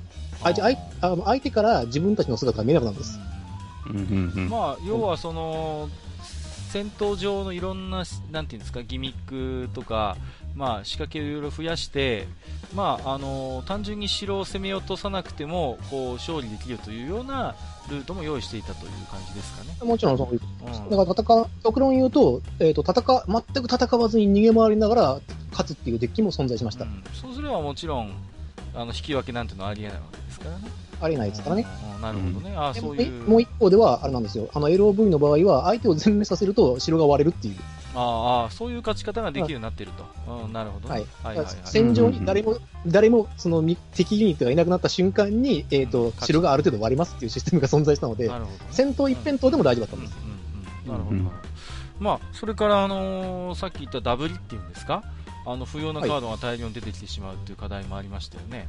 これについてはどうなんですか、これについてはですね、これもやっぱりシステム的な問題で根本的な解決は出せなかったんですけども、いろいろと、えっ、と、うんメーカー側は努力しています。まあ、ロード・オブ・バーミリオンの場合は、バージョンアップのために旧バージョンの絵柄を変えることで対策しようとしました。あーコレクター要素を少し付加してということかな。はい。うんで、特に、あの、ロード・オブ・バーミリオンの場合は、女キャラがとても多いゲームだったのでうん、うんううんんなるほどね。まあ、うんそういう少し実際の実効性や云々として、まあ、そういうコレクション性を高めて、なんとか廃棄を減らそうとしたと。なんとか廃棄を減らすと、まあ、うん1.0の、例えばそのサキュバスっていうカードと1.1っていうののサキュバスのカードは、能力は全く一緒なんですけども、絵柄が違うと。うんなるほどね。うんうんいうことなんですけども、結局2枚以上いらんではないかという。まあ結局はね、なるほどね。それから、コンティニューがどうしても高いっていうような話もありましたけれども、はい。これはですね、メーカー側と、えっ、と、ゲームセンター内での、えっ、と、サービスによって、うんえっ、と、抑えることができました。これ、まあ、なんで高いかっていうと、筐体が高いからなんですよね、基本的には。そうですね、場所も取るし、筐体も高いから、まあ、ある程度回転率を良くしないとね、もちろん。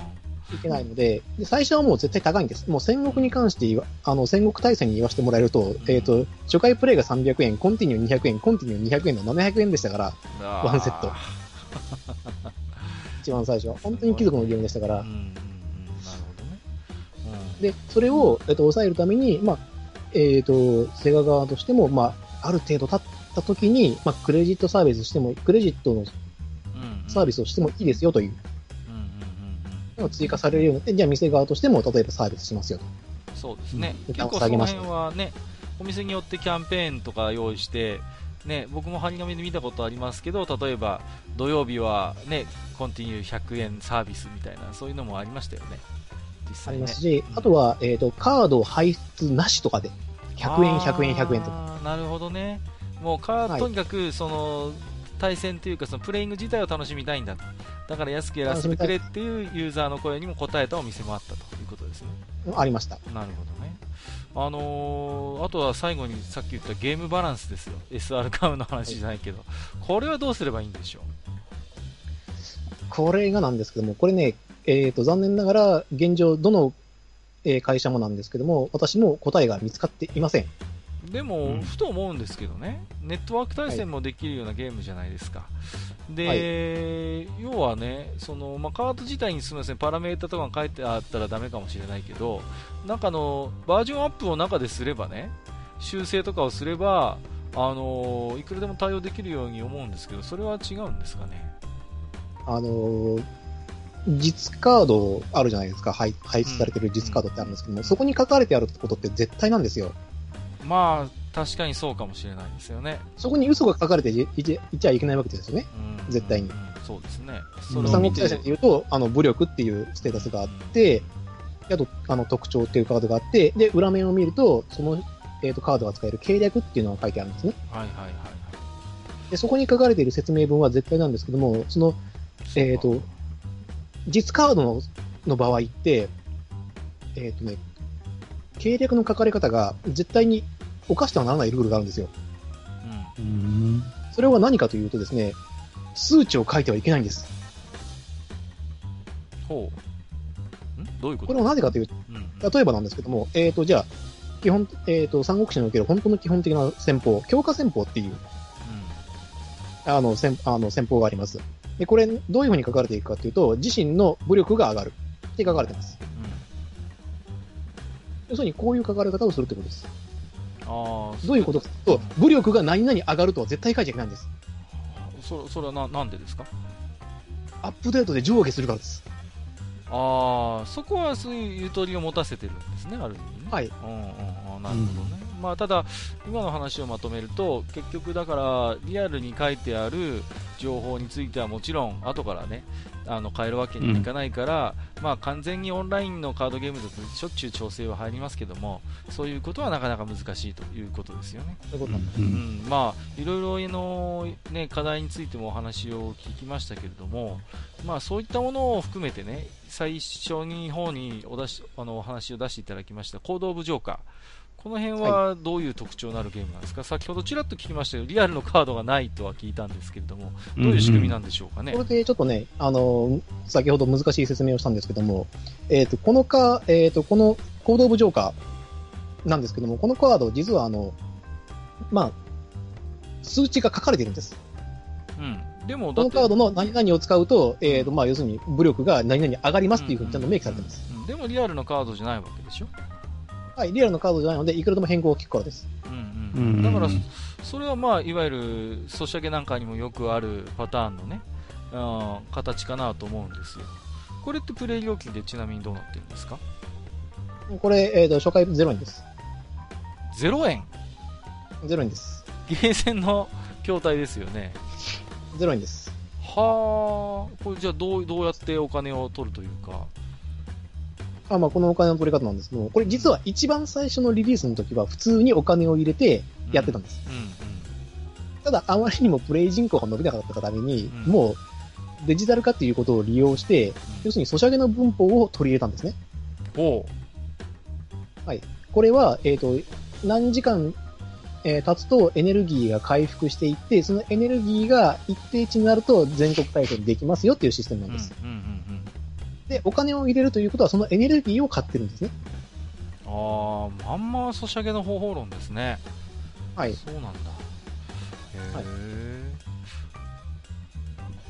そうすると、あのー例えば、カーカードは、まあ、デジタル化と言ってましたけど、どうやって手に入れるんですか？やっぱプレイングする中で手に入ってくる感じなんですか？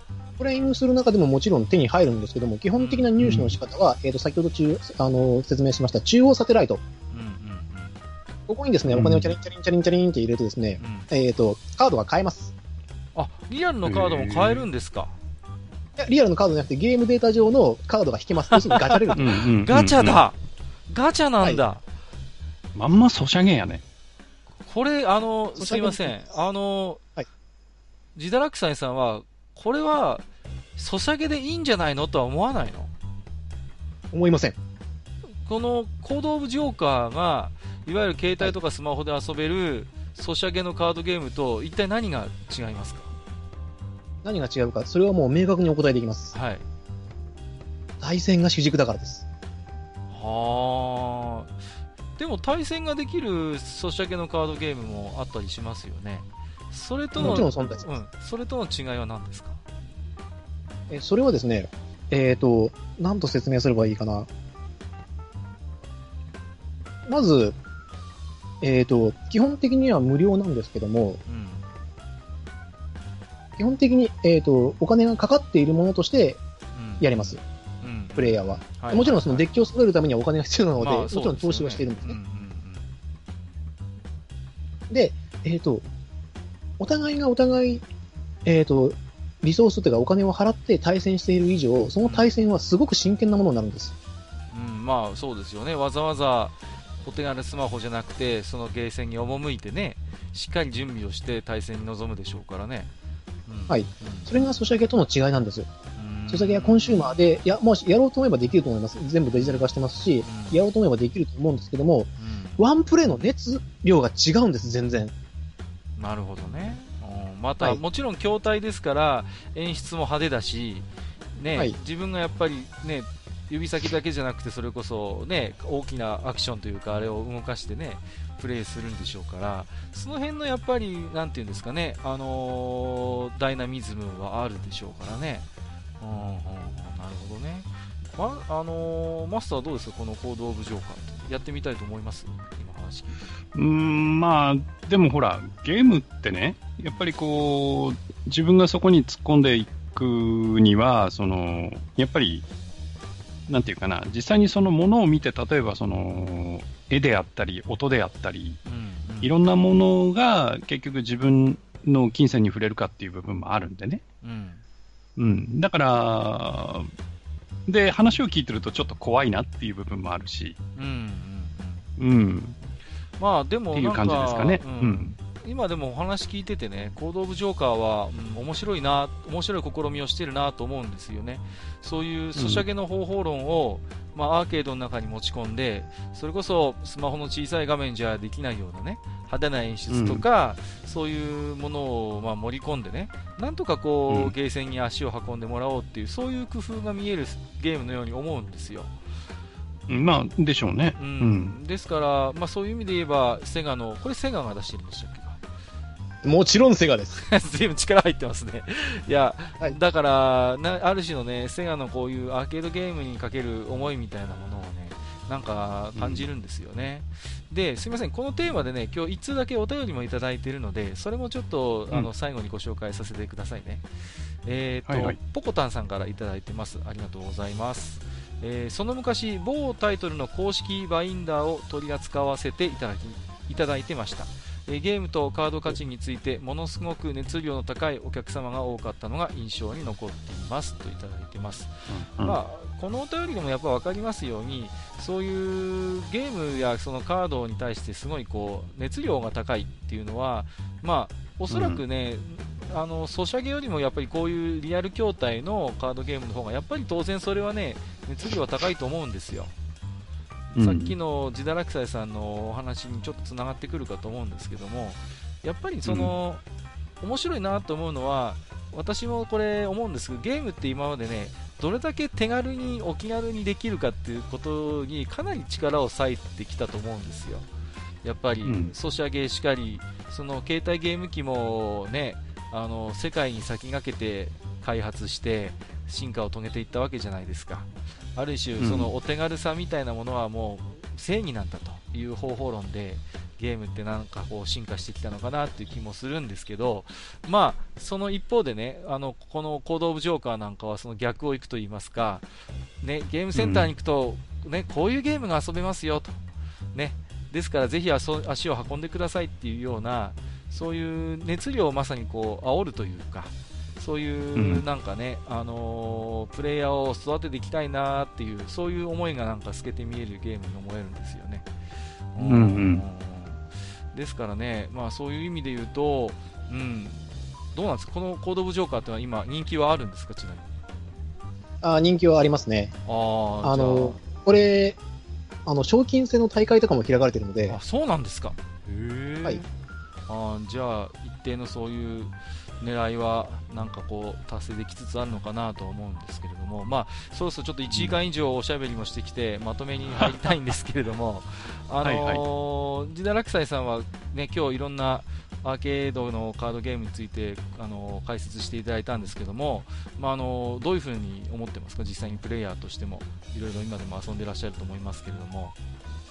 そうですね。このアーケードカードゲームというゲームタイトルなんですけども、まあ、ゲームジャンルですね。はい、なんですけども、実はですね、あの、多くの人に影響を与える、人生に本当に影響を与えるほどのゲームなんです。うんうんうん、これはなぜかと言いますと、えっ、ー、と、三国志大戦の頃なんですけども、の、えっ、ー、と、有名プレイヤー、トップランカーのピクニンカはですね、まあ、セガとかスクエアとかに、えー、就職しまして、ほう。えー、アーケードカードゲームの開発に携わってます。あ、じゃあ実際に、じゃあそれこそコード・オブ・ジョーカーなんかは夢中になって、あの三国志大戦とか、あのー、やってた人が実際に今やってるんだ、開発を。開発やってます。ああ、なるほどね。はい。そうか。で、あのー、戦国大戦の方も、えっ、ー、と、そうですね、コード・オブ・ジョーカーの方もなんですけども、賞金制の大会が開かれるようになりまして、実はその賞金制の大会に関してはですね、法整備の方がですね、法整備じゃないな、えっ、ー、と、体制を整えるというのが、去年の終わりあたりから実はじわじわじわじわやってまして、うん、えっ、と、カードゲームに関わらず、e スポーツの中で、賞金制の大会がこれから開きやすいような形になっていくんじゃないかという情報をつかんでいます。う。ん、ほう、うん、まあ、でもね、やっぱり、ほら、ね、あのー、アーケードゲームって、筐体も大きいし、演出も派手だし、旗で見てると絶対にあのいわゆるスマホの画面のソシャゲよりはエキサイティングすると思うんですよね。そういう意味で言えば、うん、e スポーツ向きのゲームなのかなということは、うん、それはなんか容易に想像ができますね。うん、面白そうですね。うん、そうですね。で、あの、このラジオというか、ポッドキャストで少しでも興味を持った方がいらっしゃれば、100円玉を握りしめてですね、最寄りのゲームセンターを覗いてみてはいかがでしょうか？うんそこにはですね、あなたを満足させる対戦相手という最高のコンテンツが待っています。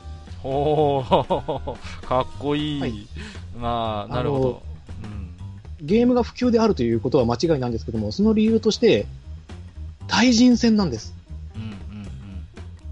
本当に対人戦こそが最高のゲームなんです。うん、さすが。TRPG で鳴らした自堕落斎さんらしいまとめですけれども、えー、ありがとうございました。もう1時間7分 ちょっとかなり押してますので、えーと、本当にね、いろいろ語り足りない部分もあるかなと思いますけれども、えー、いろいろとね、あのー、課題とか、えー、魅力をね、たっぷり今日はね、語っていただきました。えー、ということで、えー、自堕落斎さん、どうもありがとうございました。ありがとうございました。ありがとうございました。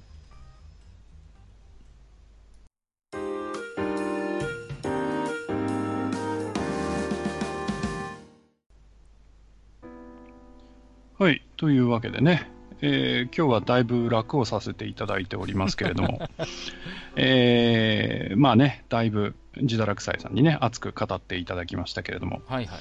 えー、ここでね、まああのまた、えー、当バーにもね、たくさんお便りをいただいておりますので。いや本当にありがたいことです。はい、ね、ありがたいですね。もうこの間ね、お便り会もやったばっかりなんですけど、またね、あの、はい、お便りいただいてまして。はい、ぜひ紹介していきましょう。ここでね、はい、ちょっと時間もないんで、サクサクとね、はい、あのご紹介していきたいと思います。えー、まずはね、ハッシュタグでいただいたお便りからです。えー、ジンさん、ありがとうございます。ありがとうございます。えー、今日のランニング、えー、今週末マラソン大会の10キロの部に向けてスピードを上げる、お供に愚者の宮殿地下17階を拝聴しました。えー今回も楽しく聞かせていただきました。うちもアバンティ聞いてましたよ。閣下の笑い声が心地よいですね。といただいております。ありがとうございま。す。アバンテアバンティィねねはいそうそうそう、ご存知の方はご存知のラジオ番組ですけどもね。まあはい本当に前も喋りましたけどね、アバンティに憧れて、ああいう雰囲気の話ができたらいいなと思ってるんですけどね。うんまあ、どちらかってね、この、うん全然足元にも及びませんけれどもうね。ん。うん、すごいですね。マラソン大会、10キロの部。うん。ね。すごいですね。ね、大丈夫夫ですかね、ランニング中にこんなね、とっちらかったラジオ聞いてて、トレーニングの妨げにならなきゃいいですけれども、そうですね。はい。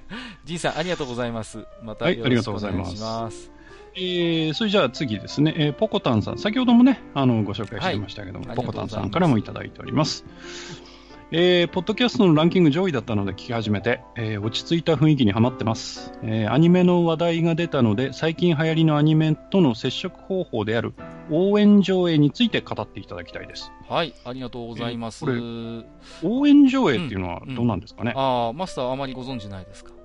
はいあのですね、最近、まあ、あのーアニメ系の映画とかで見られるんですけども、映像に合わせてですね、あの、愛の手とか声援を入れたりですね、あるいはサイリウムとかを振ったりして、あのー参加しながら楽しめるっていう上映の方式があるんですよ。はあ、はあはあはあはあ、なるほどね。もともと、ほら、映画館っていうのは、ある種、音を立てたりするのはご法度って言われるじゃないですか。そうですね。ところが、このね、応援上映に関して言えば、もうそういうのはもう大歓迎ですと。一緒に盛り上がりましょうっていう、まあ、いわばね、ライブみたいな、そういう楽しみ方をするのをね、応援上映って言うんですよ。でねあ、れですね、じゃあ、あの、あの、ヒロインがピンチだからみんなで応援しよう、おーっていう、そういうやつですね。そういうのとはちょっと違いますね。あ、違うんですか？ちょっと違います。だからは自分のやっぱり推し面っていうか、そのね、推しのキャラクターが出た時に、まあ、そのキャラクターが歌ったり踊ったりした時に、それに合わせてこう、ね、あの、アイドルのライブのような感覚ですよ。で、まあ、あはいはいのーね、最近ですと、あのーキンプリっていうね、まあ、あの、キングオブプリズム、バイプリティリズムっていう映画とかがね、結構話題になりましたし、あとはね、ガルパンなんかもある種の応援上映的なね、あの、爆音上映とか言ってね、あれもある種のそういうもんだと思います。で、なんていうんですかね、いわゆる2.5次元コンテンツっていうのが、まあ最近一つムーブメントとしてあるんですけども、まあそういう感覚なのかなと、まあ実際にアニメーションなんだけれども、そこにあたかも本当に人がいるかのようなスタンスでこう見るっていう見方なんですよ。うんうんうんだからね、ううんん、すごい映画を楽しむ新しい形だなと思ってまして、まあ、せっかくこういうテーマ、提案もいただきましたんで、まあ少し話せるボリュームになったらね、ちょっと一回取り上げても面白いかなと思ってますので、なるほど。えあはの、ポコタンさん、ありがとうございます。い。はい、わかりました。ありがとうございます。えーと、お次ですね。えー、米子さんからいただきました。えー最新回拝聴しました。えーまた F1 を取り上げていただけるということで、夫婦揃って思わず手を叩いて喜んでしまいました。ありがとうございます。また、BL ご意見番の妹さん降臨の BL 会も楽しみでなりませんといただきました。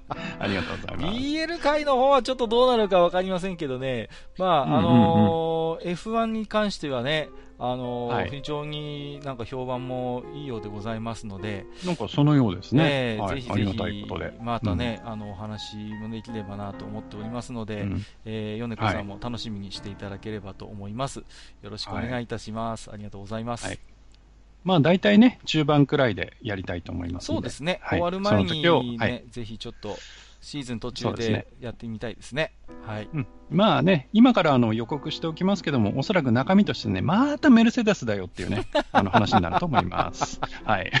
始まる前に予言してたけどさ、本当にその通りになってんだね。そうなんですよ。はい、わ、かりました。はい。えー、お次ですね。えー、ちゃんなかさんからいただいております。ありがとうございますえーと、F1 回を聞いて、よし、お便り書くぞと思いニヤニヤしてしまいましたが、言いたかったことをすべて話されてしまいまして、この抜かりなさ素敵だなといただきました。ありがとうございます。ややや何をおっしゃいます。もうね。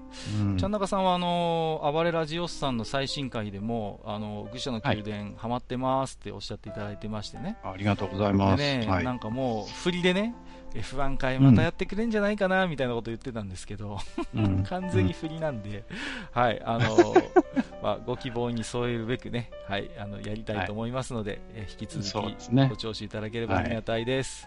はい、ありがとうございます。またね、あの、いろいろ、あの、ネタを仕込んでやりたいと思いますので。そうですね、はい、小ネタも。よろしくお願いいたします。はい、はい、ありがとうございます。えー、お次、えー、天心さんからいただきました。ありがとうございます。えー、論文や作文は苦手でまとまりのまとまりもない置き手紙をさらりと読んで僕の文章が結構好きだと言ってくれるカッカカッカさん。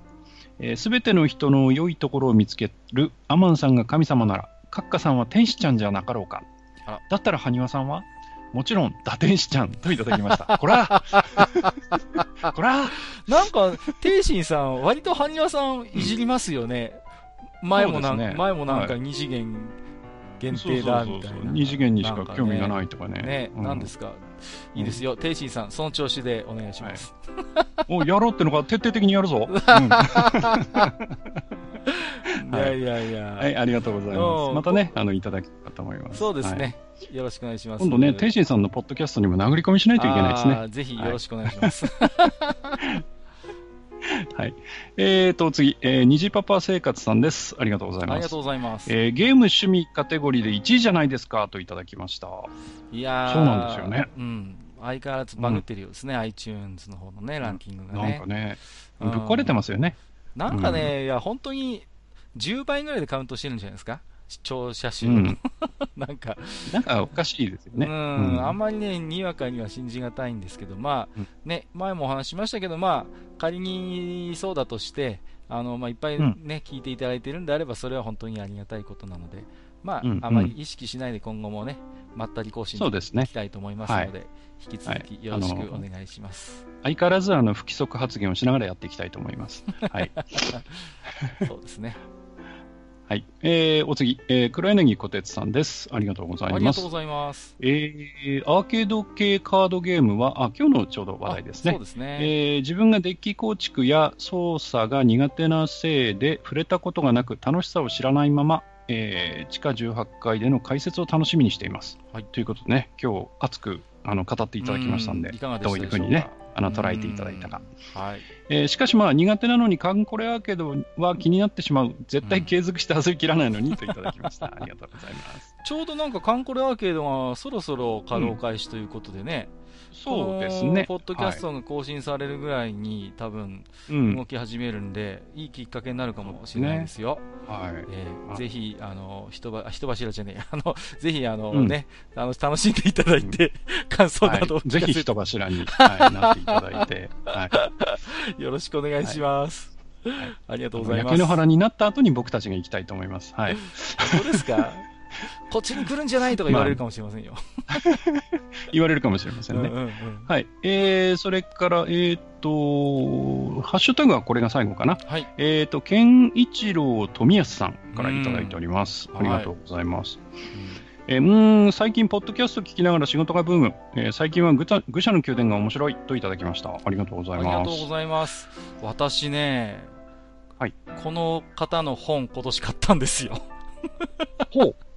この本を出されてるような方なんですか？この方ね、あの、コンセプトアーティストの方でして、はい、あの、はいはいはい、結構、その筋では有名な方なんですよ。そうなんですか。私も、大変失礼いたします。いえいえ、私もゲームの仕事をしてるんでね、うん、はい、あの、はいはい、この方、あの、の名前はね、ちょくちょく聞きますし、うん、お仕事も存じ上げてますけれども、うん、あの今年ですね、うん、えっ、ー、と MDN だったかな、はい、あのデザインの雑誌で MDN っていうのがあるんですけど、そこからですね、はいはいはい、ファンタジーの世界観を描くっていう本を今年出版されましてね、うん、今年だったはい、うん、で、あのー、私これ買いました。とてもいい本、とてもいい本です。あの、あうん、コンセプトアートっていうのは、まあ、あの富安さんがもし聞いてたらすごい社会に説法で申し訳ないんですけどもいわゆるやっぱりその、うん、世界観をこうジャッキするっていうかそういう、うん、その端的にその世界がどういう世界観なのかっていうことを、まあ、一つ伝えるというか、そういう役割を持った、まあ、アートなんですよね。でね、すごいこう物語性を感じさせるような絵を描くのが上手い方で、うーんとね、はいはい。もうなんていうんですかね、私もイメージを膨らませるときに、あのーそういうものに頼る時もあるんですけれどもね、すごい素敵な本なんで、まあ、創作されている方とかね、あるいはイラストのお仕事されている方にはね、本当にこの、えーファンタジーの世界観を描くね、おすすめしたいと思いますので、えーいかがでしょうかうんということで、少しリスナーさんに媚びを打っていきます。ちょっと今、あの、調べてみましたけど、表紙がね、あの、ドラゴンがこう、火を吹いてる。そうそう、ちょっとウィザードリーみたいな感じで、かっこいいでしょ、はい。うん、すごいいいドラゴンというか、本ワイパーンというかね。う。なん。ですごいイメかっこいいですね。イメージを膨らませることができる絵を描かれる方なんで、なん。かうんそんなね、ちょっとプロの方にお聞かせするにはね、大変ちょっとこう、うん。素人ラジオで恐縮な部分もあるんですけども、はい。まあ、今後はい。も愛聴していただけると大変ありがたいので、よろしくそうですね。お願いいたします。はい。ありがとうこございます。れからもごひいきによろしくお願いいたします。はい。でここからはここまでですね。そうですね。じゃあ、はい Gmail の方は私の方から、えーご紹介をしていきたいと思います。えっ、と、アマンさんいただいてますよ。ありがとうございまあす。ありがとうございます。えーアマンと言います。過分なお言葉をいただき恐縮しております。えーさてうんうん、今回のお便り会もお便りの総量とそれぞれに込められた熱量には圧倒されました。愚者の宮殿が愛されている証に間違いないですね。では失礼しますといただきました。ありがとうございます。はい、ありがとうございますア。マンさん前回ね、ちょっと私、あの、うん。ポッドキャストの世界の神様じゃないかなって話をちょっとしましたけれうんども、うん。しましたね。あうんはい。本当にね、この方、いつもね、端的にね、その番組の魅力を発見するのが、ねすごい上手い方でしてね、うん、あの、うん。アマンさん、最近、あの、ツイッターもされてましてね、私もフォローしてるんですけれども、あの、いろんなね、番組を発掘するのに、あの、アマンさんのリツイートとか参考にさせていただいてますので、えー本当にありがとうございます。ね、えー今後ともよろしくお願いしますということで。はい。今後ともごひいきによろしくお願いいたします。よろしくお願いします。えっ、と、長政さんいただいてますよ。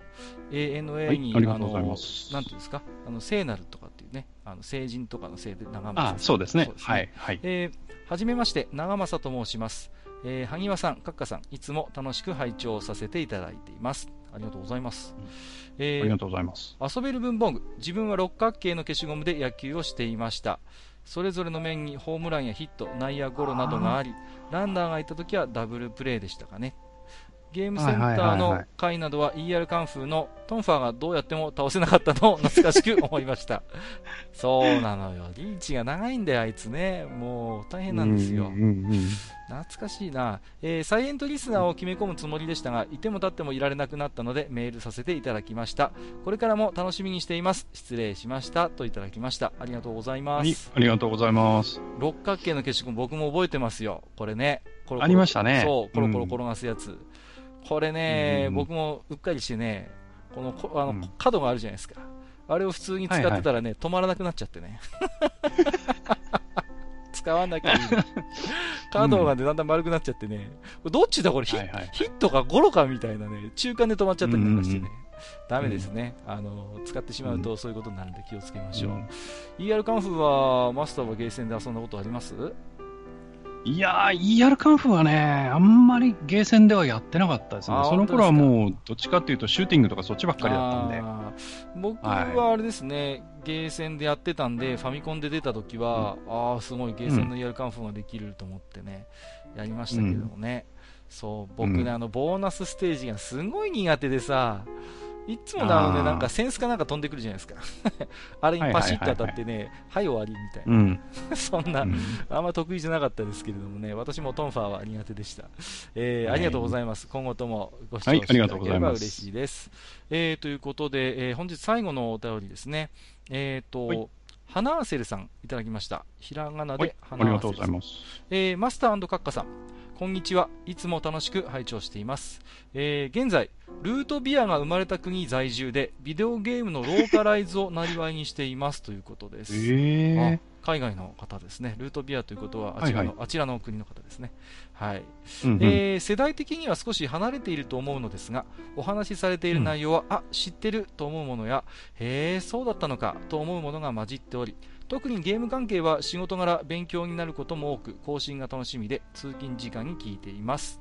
えー仕事にも遊びの幅や知識を広げていきたいと思っており、この番組で TRPG というものの存在を知ったりし、これからもいろいろ教えていただこうと講義を受けている気分です。えーまだ地下実家なので追いついていないのですが、神戸居留地、実家の近くにありました。名前からちょっと洒落た味を期待し、えー、カッコとして、えー実家は大阪ですが、大阪から見ると神戸とつくものはおしゃれなものという先入観があります。ああ、なるほど。ううんんうん一度ミルミルクティーを買ってとても薄くていまいちだったので 残念な思いをしたことを覚えています、えーナイスミドルな渋いお二人を想像していますがこれからも固めの話題からゆるいトピックまで一緒に潜っていきたいです今後も更新楽しみにしていますといただきましたありがとうございますはい、ありがとうございます。なんと海外の方も聞いてらっしゃるということでちょっと愚者のはい拠点、はい。一気にインターナショナルな匂いがしてきましたけれどもそうですね。ビデオゲームのローカライズのお仕事されてるっていうことでね、い、やー、はすごい興味深いですよね。うん。あれですかね、こっちで出たゲームとかを、例えば英語とかはいはいにアメリカでプレイできるようにしたりするんですかね。なんかすごい、ううん。ん、私もまあ、ビデオゲーム業界の端っこにおりますけれども、なんかこういう仕事もあるんだなと思ってね、なんかすごい感心しましたけれども、まあ、あの最後にね、ナイスミドルな渋いお二人っておっしゃってますけどね、これはね、完全な誤りですのでね、うん、違いますねね。残念はながら、ただの面倒くさい残念なおっさん二人というのは、い。そうですね。はい。現実のところなので、えそこはあのめんどくさいっすよ、本当に。えうん。だんだん化けの皮が剥がれてきますからね、はい、あのなんとかあのその辺は、えー勘弁しつつ、一緒にね、潜っていただければと思いますので、はい、えねはいこれをね、本当になんかね、いろいろ、講義を受けている気分って言われましたけどね、そんなね、うん大した番組じゃないですので、まあ、本当気軽にね、うん聞き流していただければいいかなと。そうですねね。思いますけどもね、えー今後ともお付き合いいただければ幸いです。えー花瀬さん、本当にありがとうございます。はい。ありがとうございました。えー以上、お便りのコーナーでした。はい。ありがとうございます。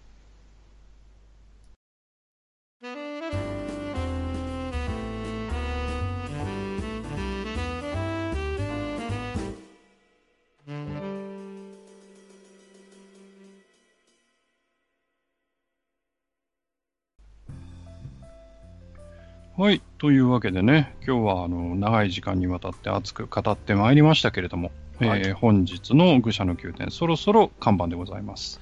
はい、いやーあの実はですね、えっ、と、うん。この間にですね、あのお便りの間に、あの三国志大戦ですか、これ戦国大戦か、戦国大戦の、戦国大戦ね。頂上対決っていう動画をね、あのうん。ジダラキサイさんの紹介でマスターと見てたんですけどね、いやー、忙しいね、こりゃ、すごいですね。すごいですね、もう、もっとゆったりした流れのゲームなのかなと思ったら、全然そんなことはなくてね、かなり目まぐるしく舞台が動くなという、うん、ねえびっくりしました。なかなかね、こう逆転、逆転、また逆転みたいなうね。んかなり熱いゲームだななんてことはね、これがうん。ね、やっぱりね、実際の、ね、リアルの筐体でね、大画面で見たらやっぱり、うんすごい迫力だろうなと思いますよね。まあ、ギャラリーも盛り上がりそうですよね。そうですよね、うん。やっぱり、うんうん。一つやっぱりアーケードっていうか、ゲーセンで、ね、あのギャラリーっていうのがやっぱり一つキーワードとしてあって、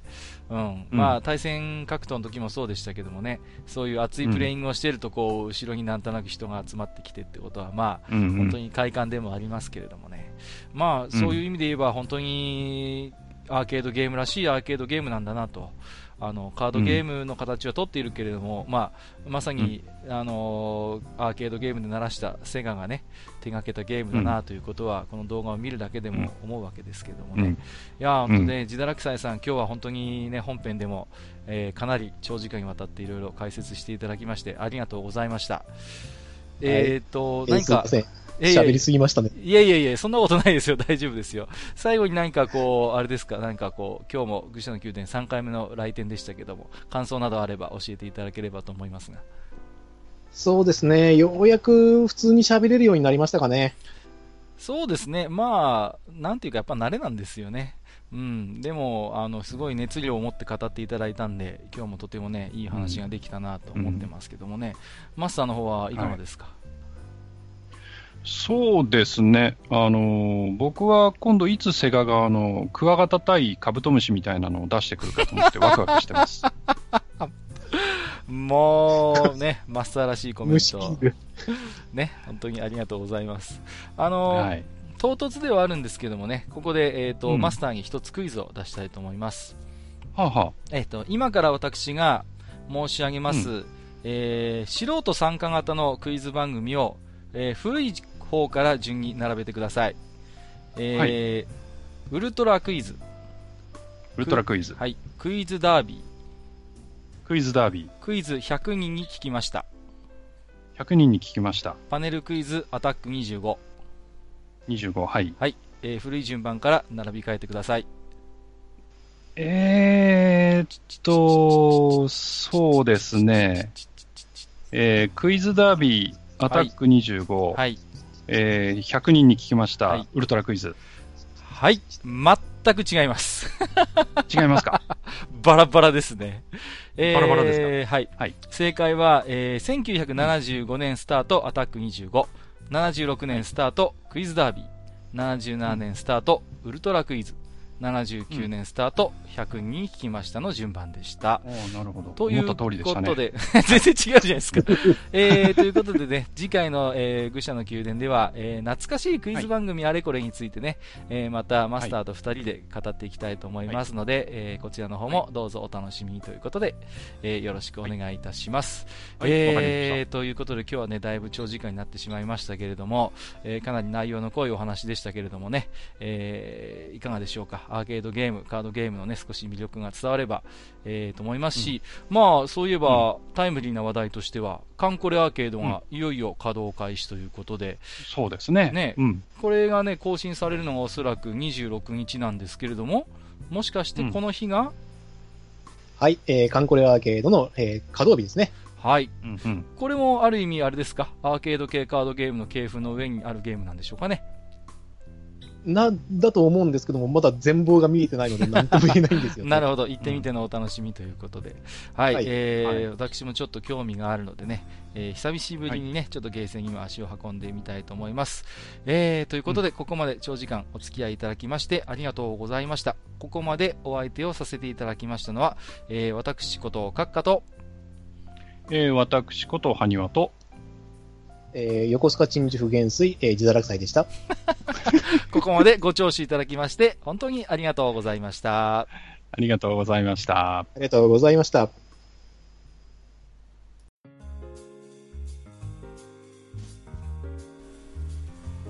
おっさん2人でお送りしているトークラジオ愚者の宮殿では皆さんからのメッセージを募集しておりますメッセージはブログのお便り投稿フォームのほか番組メールアドレスおよび番組ツイッターにてお受けしています。番組メールアドレスはフールパレスアットマーク Gmail.com foolpalace アットマーク Gmail.com 番組ツイッターはフールアンダーバーパレス。FOOL アンダーバー PALACE となっております。皆さんからのお便りお待ちしております。